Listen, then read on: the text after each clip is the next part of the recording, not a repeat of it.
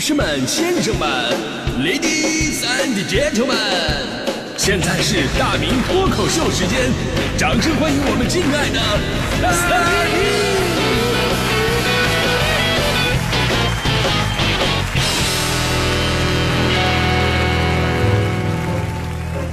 好，欢迎来到今天的大明脱口秀，我是大明。今天咱们聊的是吃自助啊，这个说实话，吃自助是我们从小到现在的一大人生乐趣，已经超出了吃饭本身了。那可以说呢，我们吃自助的时候是带着极强的功利心去吃这顿饭的，因为什么呢？你你说你正常来讲吧，你吃饭吃饭的重点是什么？吃饭的重点是好不好吃，哪个菜好吃。但是吃自助完全不一样，吃自助的重点是能不能吃回本儿。说你吃回本了，这顿饭才算成功。你没吃回本，那下次再也不带你。败家玩意儿，对吧？那个没有一个说吃完自助以后琢磨，哎，这个这个饭好不好吃？没有琢磨。所以呢，很多时候啊，吃自助不是享受人生，而是另外一种方式的报复社会啊。就我们当年吃自助啊，之前就是一定要找一家药店，干嘛呢？这到药店里边，我们先买两盒那个健胃消食片啊。但重点不是这个，重点是药店不都有那个体重秤吗？体重秤，我们先挨个的上去称一下自己的体重，呃，然后呢，吃完了，我们再到这个地方再来称一遍，前后这数字一减，就得出每个人今天吃了多少东西，然后谁吃的最少谁买单。哎，我跟你说，这个方式最大化的激发了每个人的潜能。好几次我为了不买单呢，我不仅吃的多，而且我还坚持不上厕所。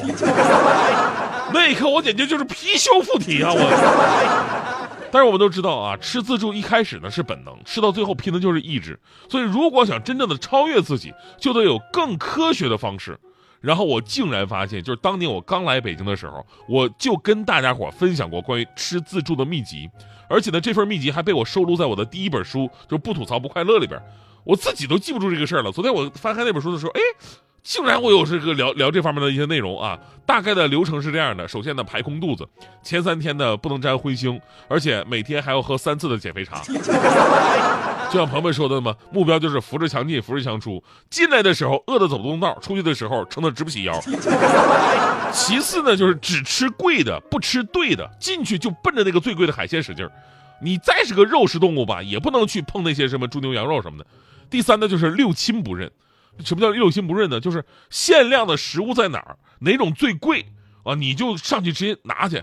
你看到熟人呢，跟你打招呼呢，啊，我跟你说，你不别别别搭理他们啊，绝对装作不认识，因为打完招呼可能东西被被别人抢走了。无论谁在身边，一定要做到六亲不认的，先把东西抢走再说啊。第四呢，就是别光坐着吃，你要边吃边溜达，有助于消化。你实在不行了，还可以拿出刚才买的那本这个健胃消食片出来。真的啊，昨天我认真看了一下我当年写的这些东西，我竟然为此感到无比的汗颜。没想到当年我竟然是一个如此粗鄙之人啊！而且还非常天真，我竟然想着把本钱给吃回来。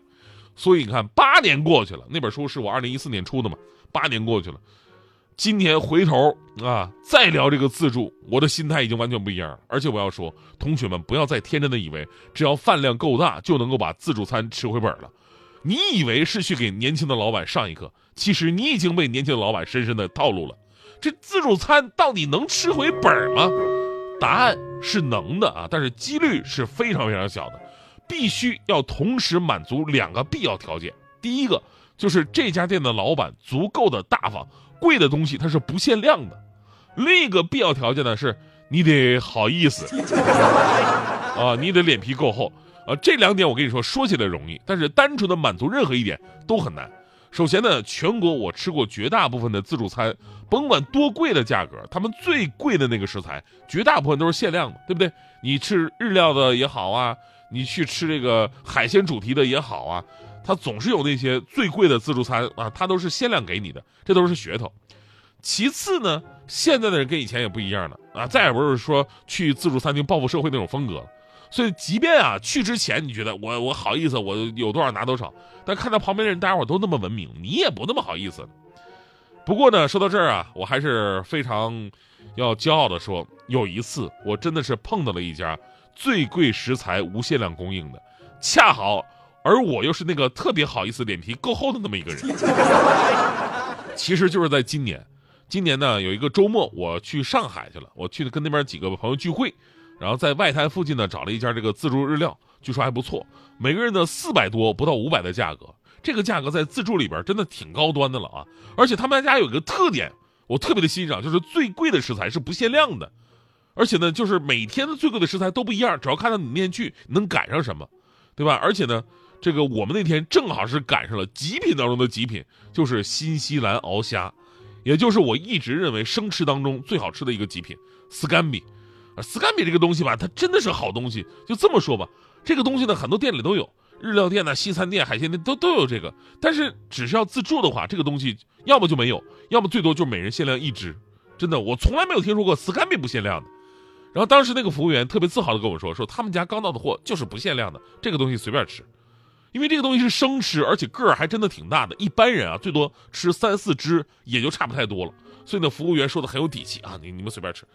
然而他显然低估了我们的战斗力。我们八个人，最后吃了一百四十只。我们点完那些东西的时候吧，那一一瞬间，服务员的嘴角都在那抽搐。你们你们确定吗？这什么概念啊？一百四十只什么概念？就是一只死干米，不说在店里边，店里边的价格肯定高。我跟你说，你就算在淘宝你自己进价买的话，一只死干米也要在四十块钱左右，还不同号。那个号好一点的话会更贵，那我们八个人一百四十只，相当于每个人吃了十七只半，也就是说不到五百块的自助餐，我们在 s c a m 这一块，每个人就吃回到七百块钱。啊，完事儿还说，哎呀，这玩意儿也吃不饱啊！服务员再给我们上三十盘和牛，谢谢。